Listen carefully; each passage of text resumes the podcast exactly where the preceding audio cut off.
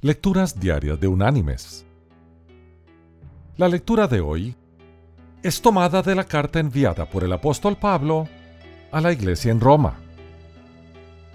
Allí en el capítulo 5 vamos a leer desde el versículo 3 hasta el versículo 5, donde el apóstol dice, Y no solo esto, sino que también nos gloriamos en las tribulaciones sabiendo que la tribulación produce paciencia, y la paciencia prueba, y la prueba esperanza, y la esperanza no nos defrauda, porque el amor de Dios ha sido derramado en nuestros corazones por el Espíritu Santo que nos fue dado.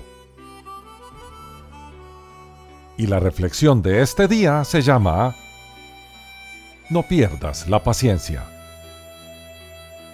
En el mercado, un hombre se percató de una señora que llevaba en su carrito de compras una pequeña niña de tres años de edad. Al pasar por la sección de golosinas, la pequeña pidió unas galletitas. Su madre le dijo que no. La niña comenzó a quejarse y a hacer ruido, y la madre dijo tranquilamente, Por favor, Mónica, no te enojes. Ya estamos a mitad de camino y pronto terminaremos. Llegaron al pasillo donde se encontraban los dulces y caramelos, y la niña comenzó a gritar en voz alta mientras los pedía. Tranquila, mi amor, tranquila. No llores. Solo dos pasillos más y saldremos de este lugar. Cuando llegaron a la caja donde debían pagar los comestibles, inmediatamente la niña comenzó a pedir chicles a voces. Y al ver que no se los iban a comprar, le dio una rabieta.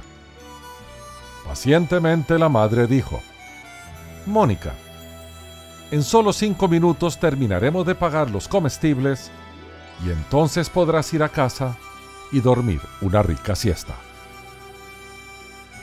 El hombre la siguió hasta el estacionamiento de autos y detuvo a la señora para felicitarla. No pude dejar de observar lo paciente que usted ha sido con la pequeña Mónica, dijo él. Al instante la mujer dijo, Yo soy Mónica. El nombre de mi niña es Tami.